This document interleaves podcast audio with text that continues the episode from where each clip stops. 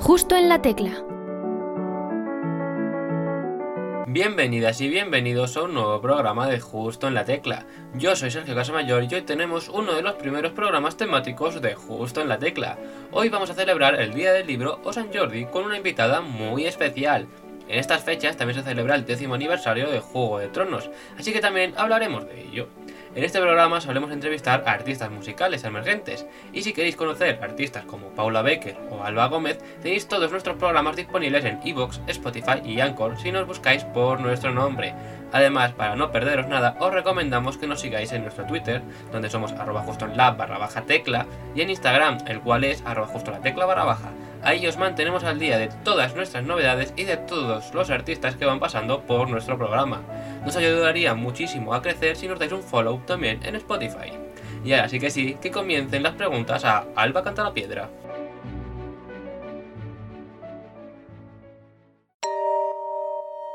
Justo en la tecla. En nuestro podcast estamos acostumbrados a recibir a cantantes emergentes, pero hoy no. Hoy, 23 de abril, Día del Libro y San Jordi, tenemos a una invitada especial para celebrarlo. Que sepamos, ella lo único que canta está en su apellido. Viene a presentarnos su libro Las preguntas que nos unen, así que obviamente en este programa habrá muchas preguntas. Y esperamos que ella nos la responda. Bienvenida, Alba Canta la Piedra. Enhorabuena por el lanzamiento de tu libro.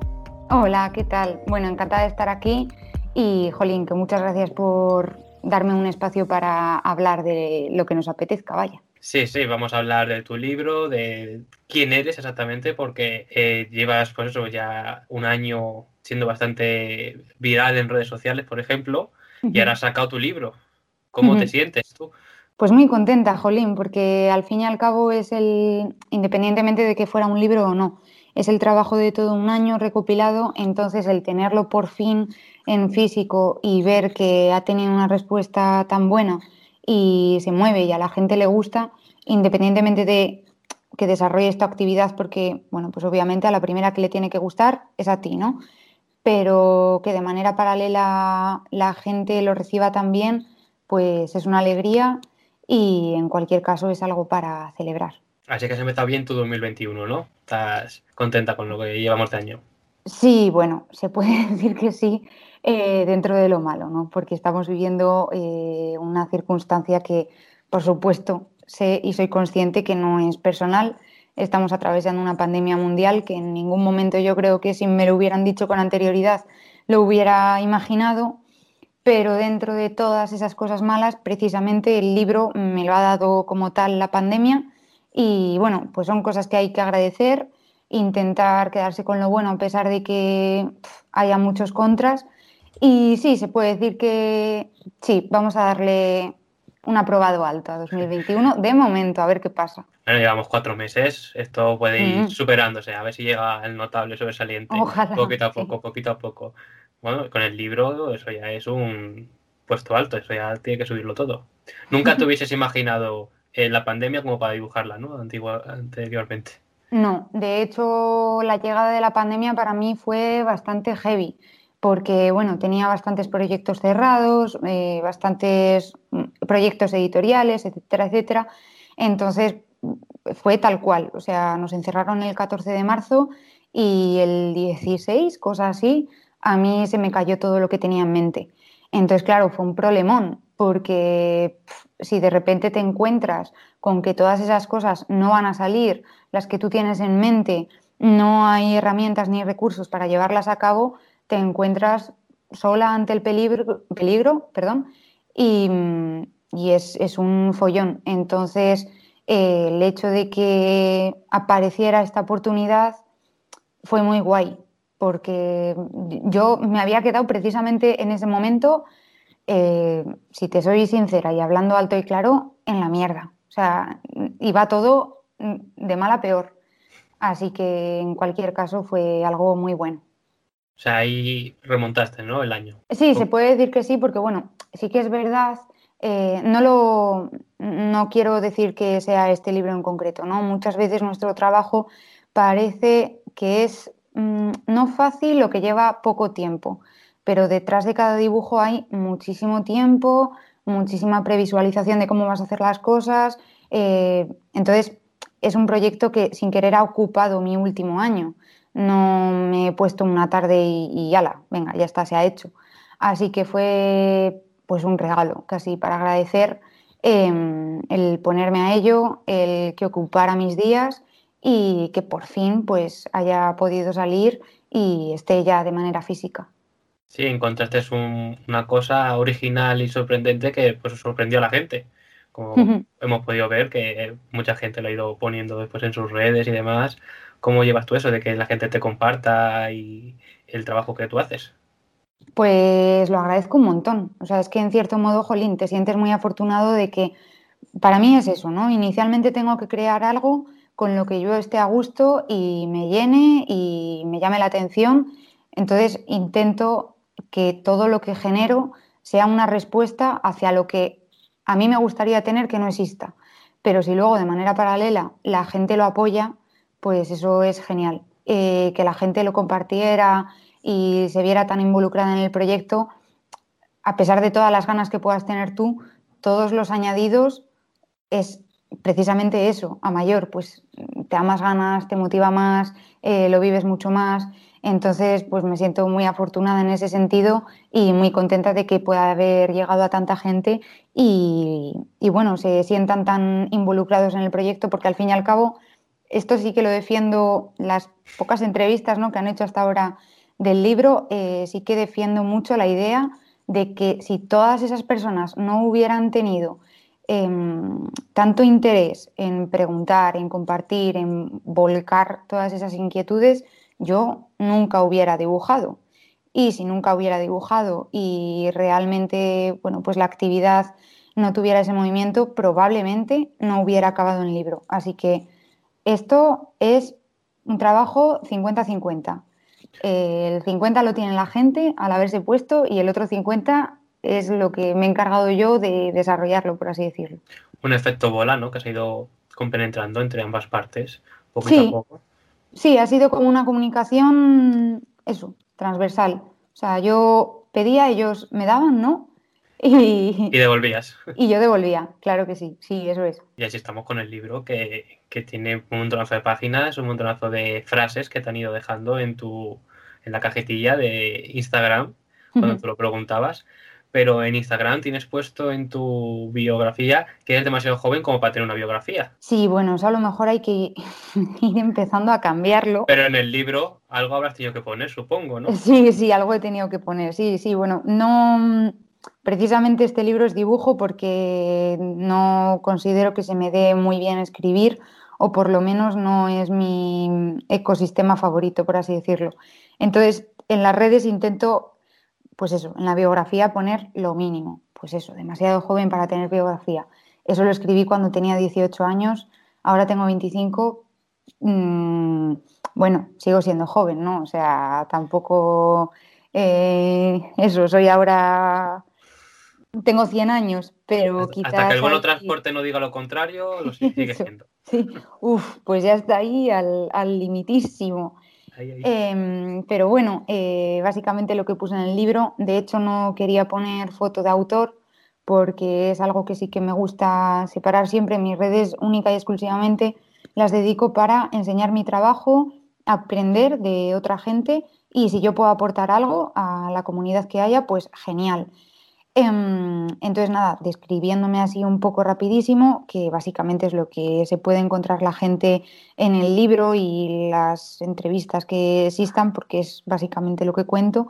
Em, soy del 96, nací en Valladolid y desde pequeña me ha gustado mucho dibujar y era algo que yo tenía como una idea súper segura en el sentido de que me quería dedicar a ello de forma profesional y que mi trabajo fuera este. Acabé estudiando diseño gráfico que, bueno, aprovecho a decir que es algo que mm, es una respuesta eh, que siempre doy, porque obviamente es, la, que, la que es, ¿no? La verdad. Pero mucha gente me pregunta muchas veces que qué he estudiado teniendo en cuenta mi trabajo actual, ¿no? Esperando que lo que yo les diga que es lo que he estudiado responda a lo que he tenido que hacer para llegar aquí. El diseño no es en absoluto ni ilustración, ni dibujo, ni nada que tenga que ver con eso. Es una disciplina que se encarga, mmm, ¿cómo decirlo?, de llevar el arte, vamos a explicarlo así lo más fácil posible, eh, a un medio comunicativo. Entonces, te ayuda mucho a entender y saber comunicar un contenido o una información que tú en ese momento tengas por medio de una vía creativa. Pero en ningún momento es ilustración ni dibujo. Yo lo acabé cursando pues por, por movidas de la vida porque realmente no sabía qué tenía que estudiar para dedicarme a lo que quería hacer. Entonces acabé ahí, es una carrera que me ha gustado mucho, pero de verdad recalcar que en ningún caso es a lo que me dedico a mi trabajo como ilustradora al 100%, por así decirlo. Y pues poco más, empecé a trabajar, bueno, pues como sin querer empezamos todas las personas que entendemos nuestro trabajo como nuestro hobby para cosas pequeñitas, eh, proyectos propios que tú sacabas a la luz y poco a poco pues la cosa se fue tornando un poco más seria, me hice autónoma y actualmente a lo que más me dedico es a la ilustración editorial y al desarrollo de mis propios proyectos. Y mm, ya está, no hay mucho más que contar, la verdad, porque es, es, es lo que hay.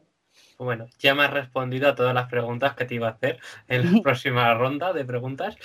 Así que ya está todo respondido, ya me voy saltando cositas. Pero bueno, toda esta, esta nueva dinámica que has tenido ahora de sacar el libro y demás, todo comenzó cuando hiciste eso, la dinámica en Instagram.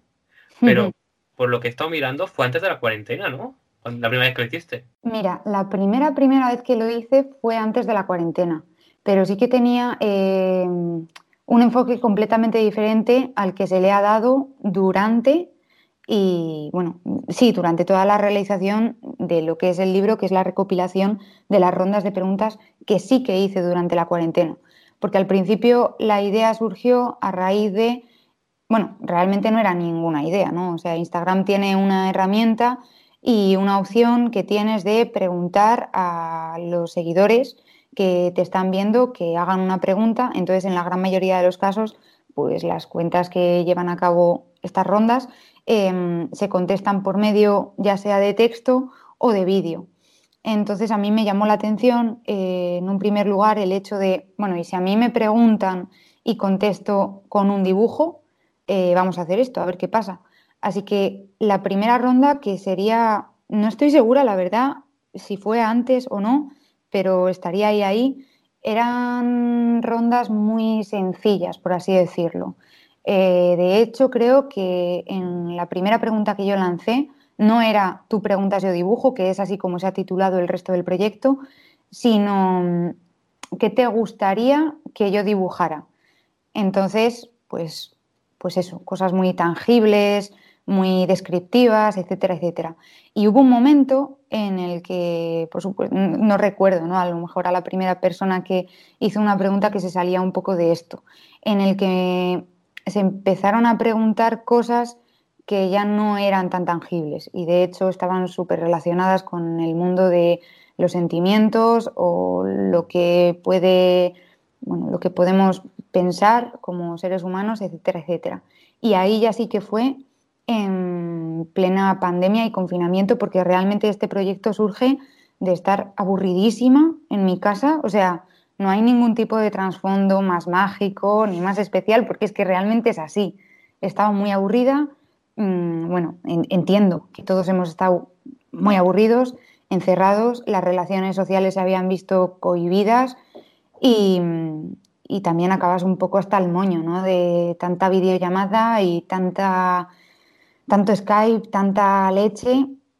Entonces, en la búsqueda de una especie de interacción social diferente a la que había tenido hasta entonces, yo proponía a la gente que me lanzara preguntas y yo las respondía.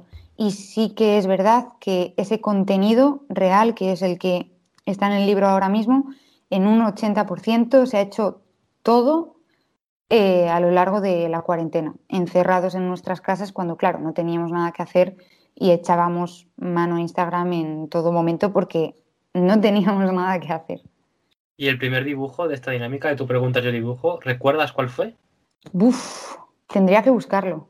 tendría que buscarlo y cerciorarte al 100% mmm, cuál fue. Sí que sé que hay algunos, em, hay uno que se llama eh, ¿Cuánto te gusta dibujar? Que está en el libro, porque claro, se han descartado muchos, eh, que fue de los primeros. Pero el primero, primero, primerísimo, que ni siquiera pertenecía a la ronda de tu preguntas de dibujo, que es la que se incluye en el libro, pues me acuerdo que dibujé a unos peces, eh, sí, a unos peces, a ojos, a mi gato y sí, sí. Pero empezaron, bueno, empezaron fuertes, ¿eh? Tus seguidores poniendo cosas interesantes.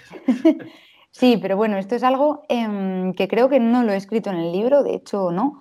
Eh, toda la gente que adquiera el libro y lo vea puede ver mm, el producto inicial. O sea, en mi cuenta de Instagram están todavía en las historias destacadas todos esos Uy, preguntos, todas esas preguntas eh, de forma virgen, por así decirlo, y los dibujos que yo respondí en ese momento de forma virgen, porque para el libro yo tenía poco tiempo para responder cuando me llegaban las preguntas. Claro, las historias en Instagram duran 24 horas y si, pues no lo sé, me proponía dibujar 20 dibujos por ronda, en lo que tardaba en pensar lo que iba a hacer y desarrollarlo, yo me ponía un tope de tiempo, en el sentido de no puedes tardar más de cuarto de hora en dibujar esto porque es inviable. Tienes que dormir, tienes que comer, tienes que llegar a las 24 horas que dura la ronda y si te tiras una hora con cada dibujo es completamente imposible. Sí que es verdad que en el libro se han extraído esas ideas que son las originales,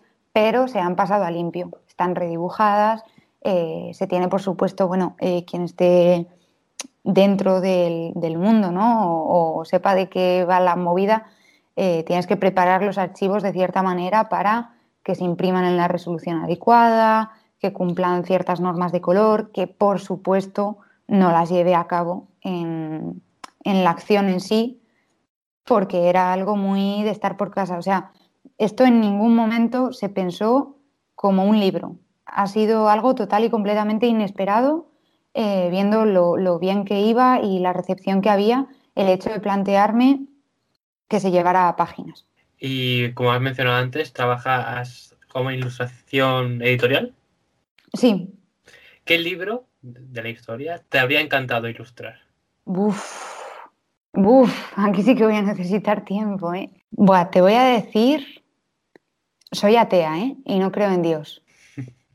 Eh, pero la Biblia, porque por lo menos yo no tengo ninguna referencia de ninguna Biblia que no sea para niños, ¿no? que no esté adaptada para un público que necesita material gráfico para que pueda seguir el contenido. Pero de la catequesis. Claro, sí, para que lo puedan llevar mejor, ¿no? Eh, no, no, no recuerdo ninguna portada a lo mejor de Biblia que esté ilustrada o que tenga un contenido gráfico que digas, jolín, qué Biblia tan bonita y tan llamativa. Entonces, no, ya te digo, o sea, no, no, creo en Dios, soy atea, respeto, por supuesto, todas las eh, creencias que puedan existir. No me he leído la Biblia, pero bueno, sí, yo creo que diría es, además, es el, más vendido de la historia, creo que de alguna manera u otra tendría expectativa. ¿Alguna vez te han mandado o te han puesto para dibujar a Dios? No, no, que yo tenga recuerdo, no. Digo, porque es una cosa que te podrían haber puesto perfectamente. Pues digo, a lo mejor, a lo mejor lo has dibujado ya, pues eso me refería. No, sí, es algo bastante curioso porque yo creo que tenemos una idea muy preconcebida de la imagen de Dios, porque precisamente en el culto cristiano sí que se permite, que bueno, en otras religiones no está permitido reflejar a, su Dios, ¿no? No se puede pintar. Eh, entonces, creo que ya imaginamos a esa presencia como un señor de mediana edad con el pelo largo, barba, eh, una túnica blanca, por lo que realmente nos han transmitido. Pero hasta qué punto sabemos que eso era así. Creo que es muy interesante y precisamente el libro tiene un último apartado que se llama Ahora tú dibujas y es muy buena pregunta para incluir porque me gustaría mucho ver qué visión tiene la gente de ese ser todopoderoso y cómo lo enfocarían ellos, a pesar de tener una referencia tan estricta y tan marcada. Pues ya sabes, a dibujar portadas del Biblias. sí. Y entre mucha gente has colaborado con clientes como Alex Maruni, David Rees, Daniel Ojeda Checa, El Hombre de Negro, Miguel Gane. Pero, ¿con qué persona te gustaría hacerle alguna ilustración? Por ejemplo, la portada de un disco, el cartel de una película. Ah, Jordi Cruz, el de Art Attack. Sí, sí, sí, sí. Creo le, que... le entrevisté hace sí. unos años. Jolín, qué guay, pues. En persona. Fue. Sí, jolín, jolín. Pues le tengo muchísimo cariño porque en cierto modo, eh, no sé, está muy presente en todo lo que hago porque sin querer yo quería dibujar desde pequeñita, pero ha sido la persona que creo que ha inspirado a millones de niños en España y en el momento en el que él tuviera algún proyecto del tipo que fuera, en el que necesitara a alguien que se lo ilustrara, bueno, yo estaría encantada, o sea, de lejos, sí, sí. Pues mira, Jordi Cruz, Art Attack, te- un nuevo programa de Art Attack y que te una a ti, hay una sección para ti. Ojalá, ahí- ojalá. Ahí, ahí hay un proyecto, ahí hay un proyecto. Netflix, ya sabes lo que tienes que hacer. Que Sí. está, está haciendo podcast ahora para Netflix, Jordi. Sí, de hecho los escucho, sí, sí, están muy guays, con Samantha Hudson. Sí, sí. Y también has hecho exposiciones de tus obras, como en- por ejemplo en Valladolid, no sé si en algún lugar más.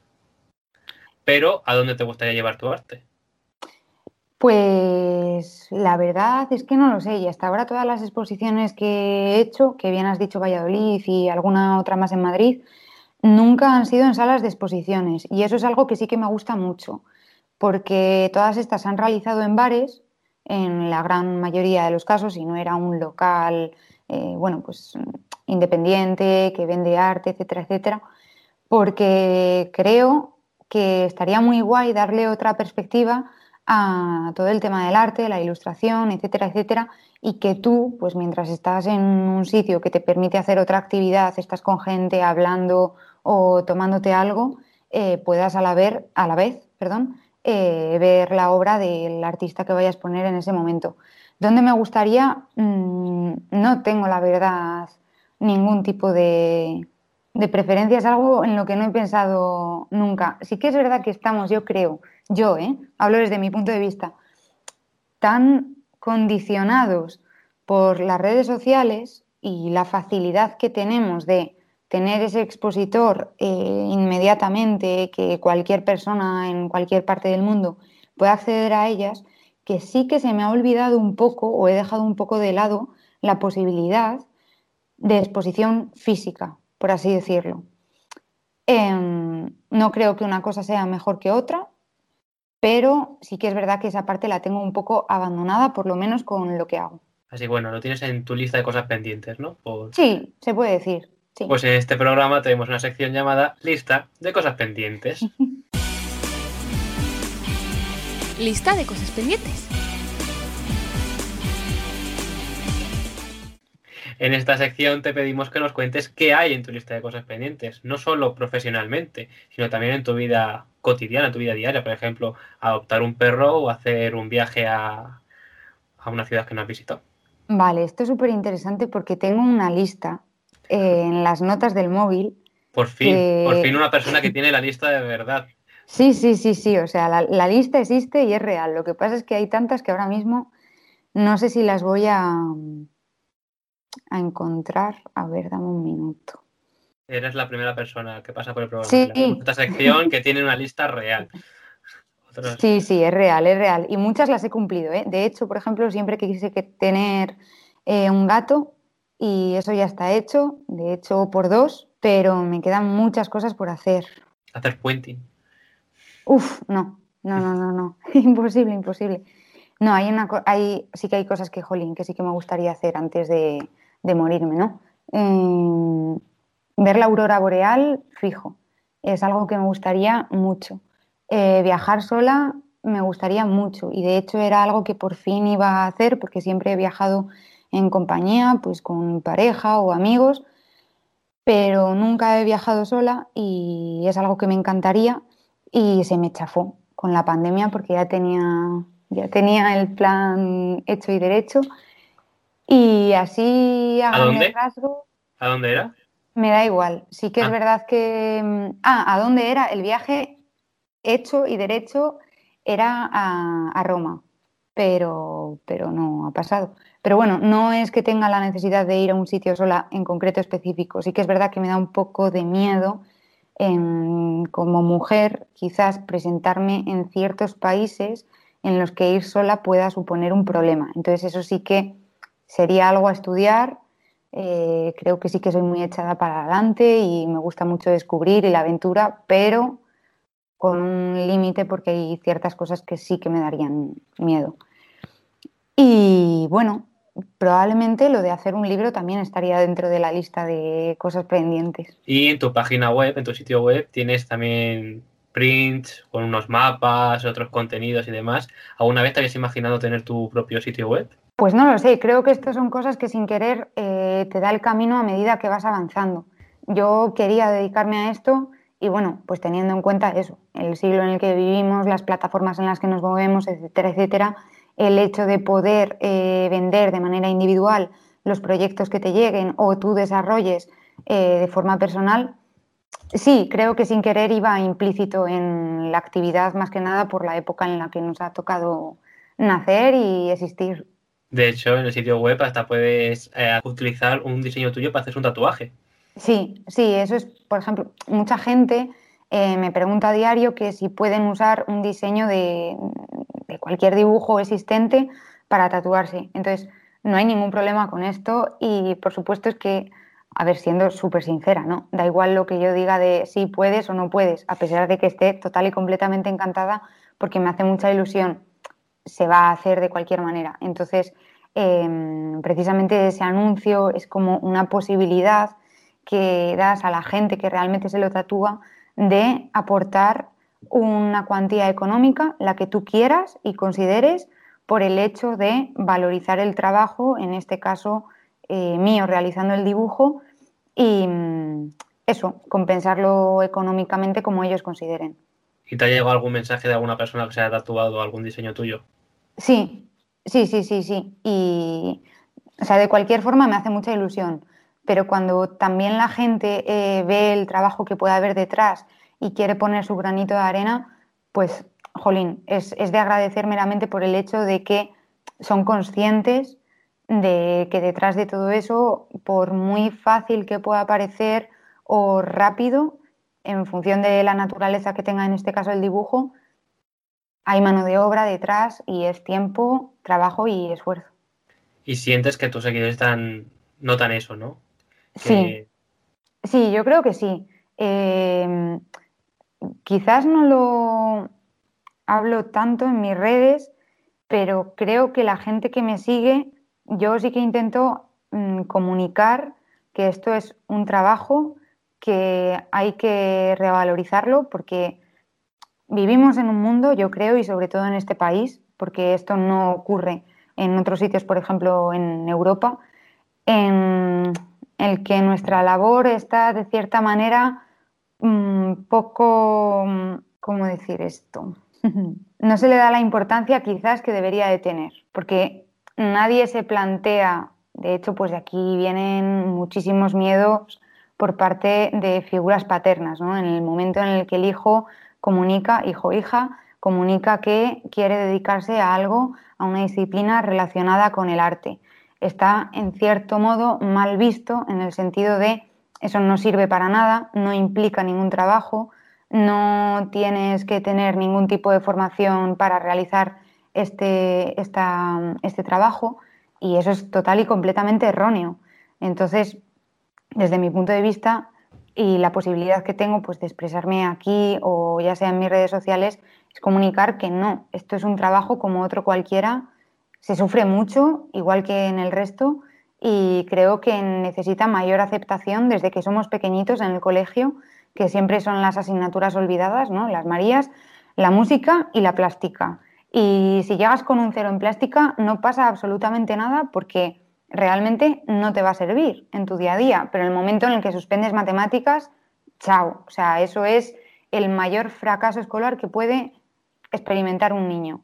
Y bueno, discrepo bastante en esta idea porque sí que creo que bueno, los componentes eh, creativos nos pueden ayudar muchísimo en nuestro día a día, solo que todavía quizás no estamos preparados para enfrentarnos a, a, verlo de otra forma y de otra manera. Sí, muy interesante eso que comentas, porque es verdad. O sea, si sacas un cero matemáticas, está peor visto que un suspender plástica. Claro, y sí, y todos los conocimientos son necesarios. Una cosa que me llamó muchísimo la atención eh, conociendo Finlandia, y es que, bueno, ahí el, el, sistema educativo es brutal. O sea, las asignaturas no se dividen en función específicamente de lo que estén dando, es transversal completamente. Entonces, en el momento en el que están estudiando la tabla de matemáticas, la relacionan directamente con lo que puede ser la lengua, la música, y es obligatorio que los niños sepan tocar al menos un instrumento.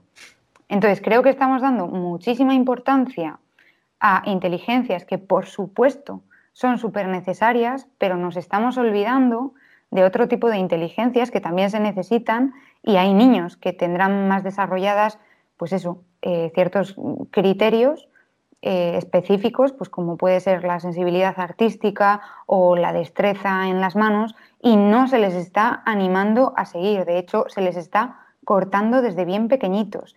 Y es un problemón, porque se te quitan las ganas de, de hacer lo que te hayas propuesto. Sí, por ejemplo, aquí en España pues tenemos, usamos la flauta cuando somos niños en música, pero, pero vamos, como no usarla, claro, básicamente. Claro, y sí, ya es más desde una perspectiva de, em, bueno, imagínate, ¿no? Eh, yo paso mañana, me hago profesora de plástica, cosa la cual en algún momento de mi vida me encantaría, porque... Va tu lista, va tu lista de cosas Sí, sí, sí, sí, sí, esa está, esa está. Eh, no creo que sea tan importante que el niño dibuje bien, porque hemos asociado el hecho de hacer las cosas bien a unos criterios que no sé en qué punto son tan necesarios, sino que a lo mejor a través del dibujo, en este caso, hablo del dibujo como puede ser cualquier otro tipo de expresión artística, pues la danza, la música, el teatro, etcétera, etcétera, pueda encontrar un, recurso donde desarrollar su cabeza, sus inquietudes, que le sirva también como terapia, creo que todo esto funciona un poco como ir al gimnasio. Vamos al gimnasio para encontrarnos bien físicamente, pero muchas veces dejamos de lado a lo mejor actividades que eso pueden ser desde leer hasta dibujar, que nos van a hacer sentir mejor a nivel mental. Pues sí, la verdad es que tienes toda la razón del mundo. Y bueno, vamos a seguir con una preguntilla un poco relacionada con eso, porque a veces pues te critican si pues eso si no te critican no no te animan tanto si es lo que mm. se está bien es la parte plástica y demás artística y demás eh, pero cuál es el mejor consejo que has recibido tú en toda tu vida mm, en este sentido dentro de este ámbito no de desarrollar lo que quieres hacer. Sí por ejemplo puedes puede ser en otro contexto también sí que sí tu pues mejor consejo está ahí. yo creo y sobre todo agradecer eh, la labor que han tenido mis padres, porque en ese sentido nunca me han coartado a hacer lo que quería hacer. A mí lo único que me decían es, eh, ¿quieres dibujar? Pues dibuja, pero hazlo. O sea, dedícate a ello, esfuérzate, haz lo que tengas que hacer, haz lo que quieras, pero hazlo. Entonces, el mejor consejo eh, que he recibido y que yo creo que podría dar en concreto con este tema del que estamos hablando es que toda la gente que quiera dibujar o quiera aprender un instrumento, es que lo haga y que siga. Y ya está, que siga. Y ya está, y que siga a tope. Y, que se siga esforzando cada día más, un poquito más, y al final conseguirá lo que pretende, lo que busca. Muy bien dicho, muy buen consejo. ¿Te apetece jugar un poquito ahora? Sí. Venga, pues vamos a jugar. Porque obviamente hoy es el día del libro y hay un libro que tenéis una serie de televisión que sabemos que te encanta, que se llama Juego de Tronos. Oh, sí. Así que vamos a jugar un poquito, pues hoy el día del libro vamos a jugar al Juego de Tronos. Vale, me enfadó un poco el final, ¿eh? Pero... Bueno, ahora, ahora hablaremos. ahora sí. El juego este consiste, son cuatro niveles. Eh, hay preguntitas cada uno y, irás acertando y a ver si consigues acertarlas todas. Eh, hay una pregunta previa, ¿has visto la serie en castellano o en inglés? En ambas. Bueno, entonces se te va a dar bien, se te va a dar bien entonces. Porque bueno, el primer nivel es una pregunta muy facilita. Porque te voy a poner la voz de un personaje, un personaje de la serie diciendo una frase. Sí. Y tendrás que decirme quién es. Te daré cinco opciones. A ver si lo adivinas. Buah, madre mía, a ver si no la lío porque hice mi TFG de Juego de Tronos, ¿eh? Pero como hace ya tanto tiempo que no lo visualizo, a ver si no la lío mucho. Ahora hablaremos de tu TFG ahora. No me puedo creer que te vayas, dejándome sola con esta gente. Las opciones son Daenerys Targaryen, Sí. Margaret Tyrell, Arya Stark, Sansa Stark o el Arya Arena. Buah, te voy a decir Sansa y no tengo ni idea. Buf, terrible, pues no sé, Daenerys. No, no tengo ni idea. Por favor, que no sea Aria, porque, No es porque no es tiene, Arya, no tiene es- pinta de ser Aria. Arya no es, Y me quedaban, Margaret Tyrell o el Arya Arena. pues digo yo que será Margaret, ¿no? Sí, Vale, es Margaret. Bueno, bueno, has fallado en la primera prueba ya. o sea, ya- Terrible. Ya, no completas el- los cuatro. Las Ya siguientes, que- prue- las siguientes está son más difíciles. Que de aquí a peor. Vaya fan de Juego de Tronos. La, hay que decir que la actriz de doblaje de Margaret Tyrell es Mar Bordallo y la- en concreto la escena que hemos usado es del capítulo 4, la temporada 4. Y está hablando con Elena Tyrell, por si queréis ir a buscarla y comprobarlo por vosotros mismos. Y pues bueno, como has comentado, tu TFG se basó en esto, en Juego de Tronos, una carta de barajas. Mm, Una baraja de cartas, no una carta de barajas, una baraja de cartas Eso es. llamada Dynasty, ¿no? Sí, ¿Por qué decidiste hacer eso? Pues eh, echando mano un poco a lo que hemos dicho al principio, ¿no? De la función que tiene que tener el diseño, es que en todo momento tiene que tener una aplicación práctica en cualquiera de sus casos. Entonces, en los últimos años se ha demostrado que cuando tú acabas un contenido, en este caso cinematográfico, que ha estado tanto tiempo contigo, le has dedicado tantos sentimientos, tanta emoción, tanta dedicación, cuando te cortan ese flujo de energías, por así decirlo, entras en un estado de anedonia, que es lo que se cataloga como la pérdida total y absoluta de placer por lo que estabas haciendo. La típica sensación de que acabas un libro y dices, joder, es que no voy a volver a encontrar ningún libro que sea igual que este, no voy a volver a vivir ninguna serie de la misma manera, eh, menuda mierda de, de, vida y de todo, porque, porque ya está, se ha ido mi serie favorita y nunca voy a volver a poder consumirla como la primera vez. Entonces, la baraja estaba pensada como una especie de kit de supervivencia para que cuando ese momento llegara, tú, el aterrizaje, no, o sea, no te estrellaras, ¿no?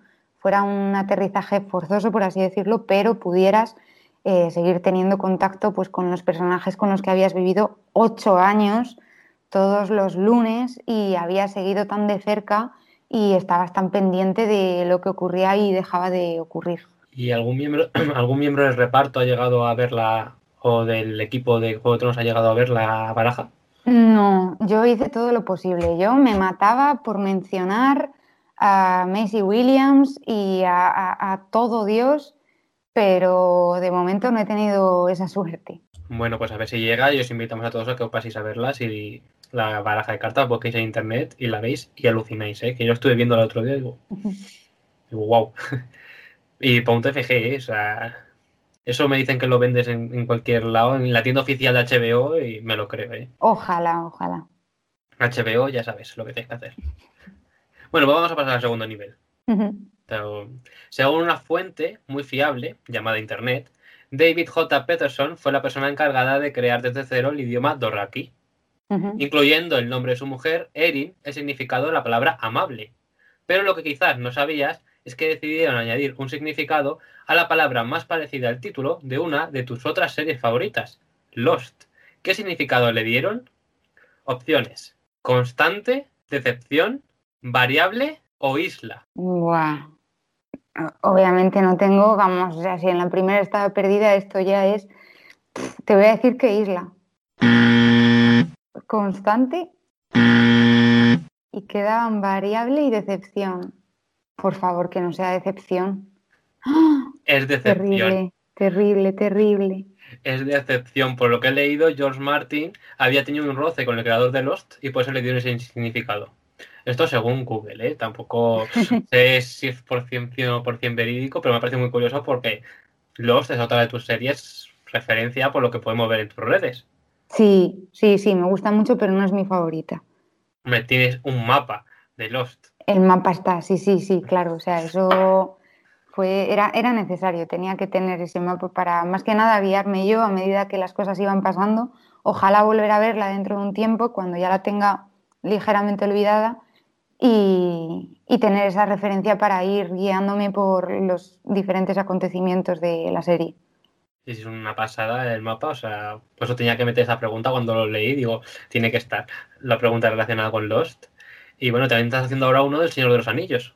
Sí, estoy en ello. Ese va a tardar más porque mm, he ido demasiado valiente. Yo cuando lo previsualizaba en mi cabeza era, obviamente fácil no, porque era consciente de que hay muchísimo movimiento de personajes, eh, acciones que pasan, etcétera, etcétera pero uf, yo creo que va a ser más, más tedioso que el de Lost. Ahora, mmm, creo mmm, que me va a gustar más probablemente. Muy probablemente saldrá mucho más chulo porque es más complicado, eso, eso desde claro, luego. Hay mucho más contenido, sin querer tienes opción a desarrollar más cosas. ¿Ya has pensado en hacerlo también de Juego de Tronos? Buf, he pensado en hacerlo de Juego de Tronos, pero eso implicaría que tengo que volver a verme la serie de principio a fin. Entonces, no lo sé, a lo mejor pasa el tiempo, escuchamos este podcast y el póster ya existe, pero ahora es una idea que no, que no me planteo porque... Sobre todo por el fin, ¿no? Y el fin, es que el fin, es que el fin... Mmm. Bueno, ahora hablamos del fin, ahora hablamos del fin. y bueno, pues y también hay un dibujo de Ben de Perdidos que tenéis sí, que ir a ver. Lo adoro, lo adoro. Adoro a Ben. He de decir que era el personaje que peor me cae a mí, así que sí. bueno, no, no, vamos a entrar en discusión. A no, ben... no, yo lo entiendo, lo entiendo, pero a mí me genera mucha. Creo que es una víctima, al fin y al cabo, de todo. Bueno, vamos a pasar al nivel 3. Has fallado 2 de 2.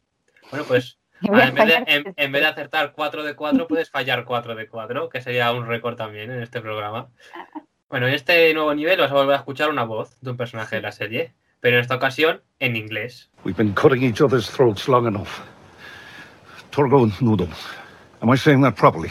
Vale, este creo que sí que sé quién es, fíjate lo que te digo. Buah, este Te voy, a, sí. te voy a dar las opciones. Sí, no quieres que me la juegue. Nada, te doy las opciones. A lo mejor si no están tus opciones, pues mira, ya te... Primera opción, Daario Nagaris. Segunda Hmm. opción, Bron. Tercera opción, Davos Seaworth. Cuarta opción, Jorah Mormont. Y quinta opción, Missandei. Vale, me has... bueno, mi Sunday está claro que no es. Me dice Torgonodo, puede ser Missandei. Mm, Me has dicho Bron, Davos, Jorah y Daario. ¿Estaba entre tus opciones lo que eh, sí, sí que está. Yo creo que es el caballero de la cebolla, que es Davos. Es Davos. Ese sí, ese sí. Es Davos, es Davos, que en español es Juan Fernández, la voz. Y esta escena que hemos escuchado es del último capítulo de la serie. Pues os he dicho que ahora íbamos a hablar un poquillo de eso. No te ha gustado, ¿no? No, no, no es que no me haya gustado, es que me parece, o sea, el problema no es el qué, sino el cómo. No me convenció el ritmo que tuvo, porque me da la sensación de que toda la serie estuvo súper cuidada, de, bueno, iba a decir de principio a fin, claro, no. Eh, de principio hasta la sexta temporada y de repente mm, fue todo pues como súper bombardeo, no dieron tiempo a que las acciones respiraran entre sí. Sí que es verdad que no me gustaron ciertas cosas de lo que puede ser el guion, pero ahí no me quiero meter, porque al fin y al cabo esta creación es de la gente que es.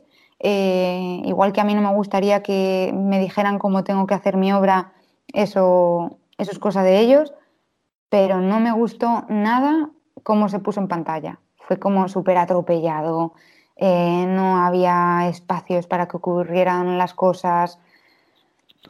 No sé, os ha, os ha costado llegar de un lado del mapa al otro media temporada y de repente os teletransportáis. A mí me, me es que me desconectó muchísimo. no estaba total y completamente descontextualizada con el final, porque no, no, no, no me sentía ahí. Yo sentía lo mismo, o sea, en una temporada se tiraban como 10 capítulos toda la temporada para ir de un punto a otro, y en un capítulo de la séptima o la octava cambiaban de localizaciones ocho veces. Sí, sí, o sea, tenían, vamos, caballos que iban a la velocidad de la luz, entonces era como todo, y elefantes, y me quedé un poco, jolín, no sé, fría, porque esperaba que, pues yo qué sé, los caminantes blancos tuvieran ahí a lo mejor una historia por detrás que diera sentido a todo lo que ha ocurrido. Entiendo que puedan dejar frentes abiertos, porque es súper difícil a lo mejor hilarlo todo. Pero, jolín, no sé, a mí, a mí me puso triste. Un poco, un poco. Y bueno, para quien no haya visto la serie, atención, vamos, estamos hablando con spoilers. Uf, es verdad, sí, sí, sí, a tope. Da igual, da igual, no pasa nada. Bueno, no hemos dicho lo más importante, que es quién acaba en el trono. Bueno, vamos a pasar al último nivel, que este ya era el nivel supremo, el nivel máximo, el más complicado. Pero bueno, tú como llevas con uno de tres, no te preocupes por el nivel, porque no vas a ganar. Pero bueno, yo te lo pongo. Vale. A lo mejor, bueno, si la aciertas te llevas todos los premios del mundo, ¿eh? Porque es muy complicado, porque esta vez no hay opciones. Vale. Jo, ojalá hubiera sido el anterior. Vas a oír unos segundos de una escena de la serie en versión original. Sí. Tendrás que decirnos qué está ocurriendo en esa escena Sí. y en qué capítulo ocurre, si lo sabes. Venga, si me dices el que está ocurriendo, te lo doy por bueno. Venga. Vale, vale, va. The Iron Throne's what I demand. You cannot. I can't. You will not. I will. You dare not. I dare, yes? The line of succession. What's that mean? The proper progression. What's that mean? The lawful ascension. What's that mean?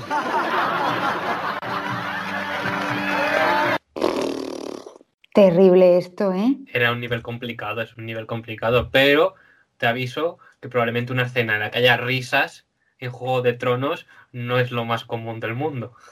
Mm, sí, pero se da mucho de fiesta, beben mucho y esas cosillas, entonces no sé yo. ¿Era Marjorie, la- Marjorie la que estaba hablando? No. No. Nada, estoy total y completamente desubicada. Estoy en la luna ahora mismo. Este era el nivel difícil, este nivel estaba muy complicado. De hecho, iba a ser el primer nivel, pero vi que era tan complicado de decir, bueno, le fue el último. Digo, no.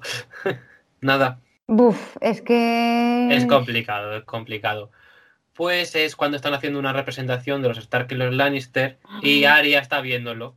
Vale, sí, De sí, hecho, lo- sí. y la gente riéndose y demás, pues oh, las risas no suele ocurrir mucho así como en este momento en Juego de Tronos, o la musiquita y demás están representándolos, y de hecho los que están hablando son los- el que hace Cersei y Ned Stark. Vale. Sí, que están en Desembarco del Rey haciendo como una especie de función para la gente. Sí, sí, sí. Buf, nada, ni de coña. O sea, Y el capítulo es el capítulo 5 de la temporada 6 llamado La Puerta, capítulo 5, temporada 6. o Joder, sea, el de Odor. tardío. El de El Odor, de ¿no? Odor. Ay, el de Odor. ¿Ves? Eso a lo mejor sí que. Claro, tenía que haber puesto ese sonido, eso. El de Odor. Sí, sí. Pero bueno, también bastante fácil hubiera sido, yo creo, ¿eh? Bueno. Porque es algo que tenemos súper identificado a lo largo de la serie. Hold the door. No has ganado el juego. Era complicado, lo siento, te lo he puesto complicado. Pero bueno, espero que te lo hayas pasado bien en el juego. ¿vale? Sí, muy bien, está muy guay. Pues vamos a pasar a la sección. ¿Y si tú fueras? Si tú fueras la encargada de ilustrar el último libro de Juego de Tronos, ¿qué escena te encantaría dibujar? He de decir que puedes elegir la- una escena que ocurra en las últimas temporadas, que ya hemos visto que no te gustan, de estas que no han escrito todavía, o una escena que a ti te hubiese gustado ver, por ejemplo, en la serie, en este caso, en que ocurra en los libros.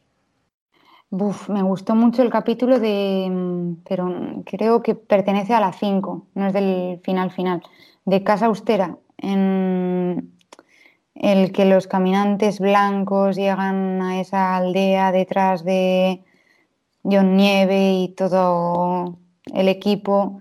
Me gustó mucho esa escena, que es súper característica porque levanta los brazos y hace que se levanten todos mientras se va en la barca. Me gusta mucho, me gusta mucho la imagen de ese capítulo. Te, te gustaría ilustrarla, ¿no? Dibujar. Sí, sí. Y de todas tus obras, que tienes un montón, ¿tienes alguna que sea tu favorita? Mm, no, no, no, no tengo especial predilección por mm, ninguna tope, la verdad. No, no, son como hijos, no puedo elegir. Es como, quiero a todos por igual. Tampoco te puedo. tampoco- y te pregunto cuál es tu menos favorita. Uf, sí, eso sí. eso sí. Eso no los Sí, quieres- sí, a sí. to- entonces a todos por igual no los quieres, ¿eh? No, pero sí que eso es un poquito mucho. menos.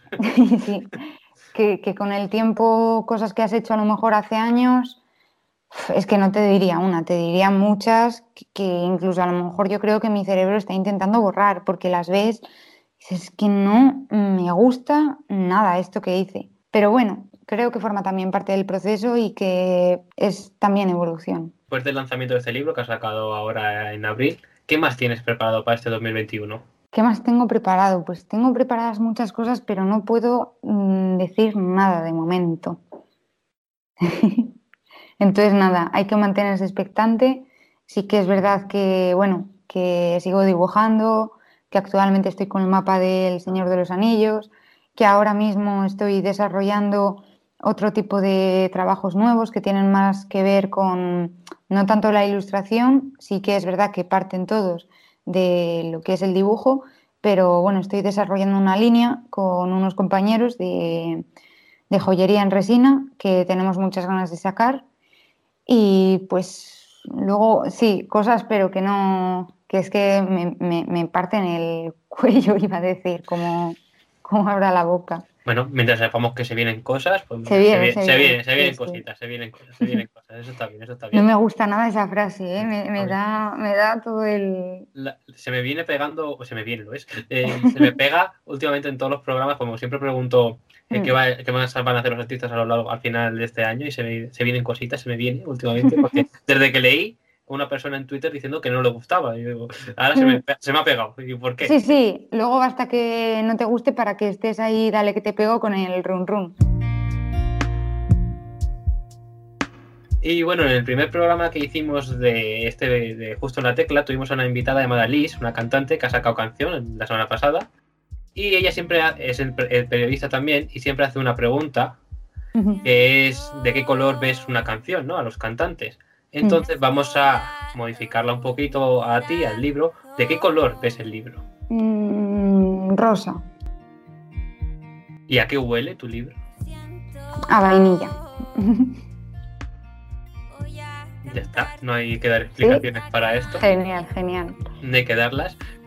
Uno, un saludo para Liz, que siempre hace estas preguntas en sus entrevistas y me ha parecido muy curioso pues Está guay, está guay. usarlas para ti, un homenaje a ella.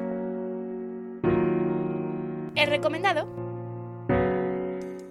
En esta sección te pedimos que nos recomiendes un libro, ya que hoy es el día del libro, obviamente hay que apostar por los libros, pero con la condición de que otra persona te lo haya recomendado a ti antes. Vale, pues este me lo recomendó mi madre y es, yo creo, uno de mis favoritos. Eh, se llama Los renglones torcidos de Dios. Y me gusta mucho, no, tiene absolutamente nada que ver, está saliendo Dios muchísimo ¿eh? en esta conversación, no tiene absolutamente nada que ver con la religión, pero bueno, es que no, no quiero que todo sea sorpresa a quien se anime a leerlo, eh, me gusta mucho y es uno de los que tengo ahí en la estantería y siempre presente. Pues nada, tenemos que ir a por ese libro, sí o sí. Y a por el libro que también tenemos que ir es a por el tuyo. Así que te tengo que hacer una pregunta muy complicada porque hoy, San Jordi, ¿por qué la gente debería regalar tu libro? Pues porque creo que es muy accesible a todas las personas, en el sentido de no creo que necesites conocimientos previos en nada para llegar a entenderlo. Y si sí que es cierto que a lo mejor ciertas edades no van a entender del todo eh, ciertos dibujos, pues que tienen un componente más serio o más violento, por así decirlo, ¿no? Pues, eh, la diferencia de clases sociales o por qué la guerra o qué es el Alzheimer, bueno, son conceptos delicados, ¿no? Em, creo que es fácil de consumir, pero a la vez pues te hace plantearte quizás las cosas de otra manera y porque tiene una actividad fantástica en el final que yo estoy deseando que la gente inicie, que es que dibujen y se animen a, a ello y oye, ojalá encuentran un hobby que creían perdido desde la infancia y lo recuperan así. Pues animamos a la gente a que regale ese libro y lo reciban también, a quien se lo regale con mucho entusiasmo y que dibujen, que dibujen. Me acabo de dar cuenta que tu libro, tu dinámica, también podría haber sido un juego de mesa en el que aparecen los dibujos y tienes que ta- tapas la pregunta y tienes que adivinar qué estás dibujando realmente. Sí, de hecho esto lo hablé con un amigo em, que es escritor, que le has mencionado anteriormente, Daniel Ojeda Checa, porque he, he, em, trabajado para algún libro suyo y mm, sí que pensamos en una dinámica que creo que sería bastante interesante, no hemos llegado a cabo en ningún momento todavía, em, de, vale, yo siempre dibujo en función de lo que tú escribes, pero ¿y si lo hacemos al revés? Bueno, en este caso sería tapar la pregunta para ver con qué se podría corresponder, con qué pregunta, valga la redundancia, pero también se podría hacer al revés. Eh, muchas veces, bueno, muchas veces no, siempre los ilustradores estamos, eh, bueno, pues, pues esperando ilustrar lo que creemos entender a raíz de un texto. Pero creo que estaría muy guay hacerlo al revés, que a partir de una ilustración un escritor o cualquiera que, bueno, se proponga escribir generara el contenido a raíz del dibujo. Sea una dinámica diferente, original y creo que no se ha hecho. Así que Yo creo que tampoco. Paténtalo bueno, hay por que ahí. patentarlo ahí. paténtalo por ahí. Aquí queda dicho, si alguien lo escucha, es de ella, ¿eh? la, la- la idea, no se la robéis. Y también hace poco hiciste una dinámica también parecida a esta, que pusiste unas canciones, Hmm. que las dibujaste y la gente tendría que adivinar cuáles eran. Sí. sí, es adivina la canción y básicamente yo cojo cinco canciones que me han llamado la atención o creo que tienen contenido interesante para dibujar de, o sea, posteriormente a que la gente las haya dejado en la cajetilla de respuesta dentro de Instagram. Y las dibujo con pistas que pues ya pueden ser del propio videoclip o de lo que dice la canción o de lo que a mí me puede estar transmitiendo y la gente lo tiene que adivinar. O sea, tú en el Garlic Phone o eh, este juego de dibujar el pintu- pinturillo serías lo más, ¿no? Dibujarías todos detalles. Sí, bueno, luego hay conceptos muy difíciles, ¿eh? que independientemente de la mano que tengas o no, mm, sí que se presentan jodidillos. Y bueno, un- ya se va a acabar la entrevista, así que para finalizar te tengo que preguntar una pregunta así un poco diferente. ¿Cómo dibujarías esta entrevista? Mm, pues con líneas muy curvas. Sí, como remolinos, sí. Pero eso es bueno, ¿eh? Es bueno. Espero, espero. Es movimiento, es que ha sido, ha tenido mucho, que ha subido, que ha bajado, que ha ido, que ha venido, que nos lo hemos pasado bien. Sí, con líneas muy curvas. Pues mira, ahí queda. Así que muchísimas gracias por haber compartido hoy este programa con nosotros. Esperamos que te lo hayas pasado muy bien, a pesar de que no hayas ganado en el juego. No, he perdido, de hecho. He perdido, pero terriblemente porque he hecho una de cuatro. Sí, Una de cuatro, sí. sí, terrible, terrible. Madre mía. Te- terriblemente mal. Terriblemente mal. Pero bueno, esperamos que pronto puedas ilustrar la Biblia, eh, hacer unas ilustraciones para Jordi Cruz y, y bueno, eh, que el proyecto siga adelante, que vengan todas esas cosas que tienen que venir, que no nos puedes contar y que el libro sea un éxito. Ojalá. Pues muchísimas gracias, lo primero por invitarme y porque, jolín, que pocas veces las entrevistas son tan dinámicas y se habla de tantas cosas. Así que lo dicho, que siga todo muy bien y ojalá haya muchos más programas. Ojalá, ojalá, hay mucho más perdidos y Juego de Tronos. Sí, seguro. Adiós. Chao.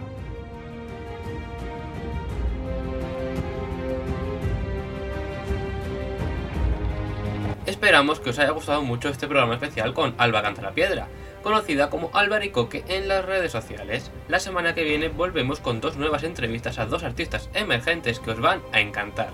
Yo soy Sergio Casamayor y esto ha sido Justo la Tecla. Hasta la semana que viene.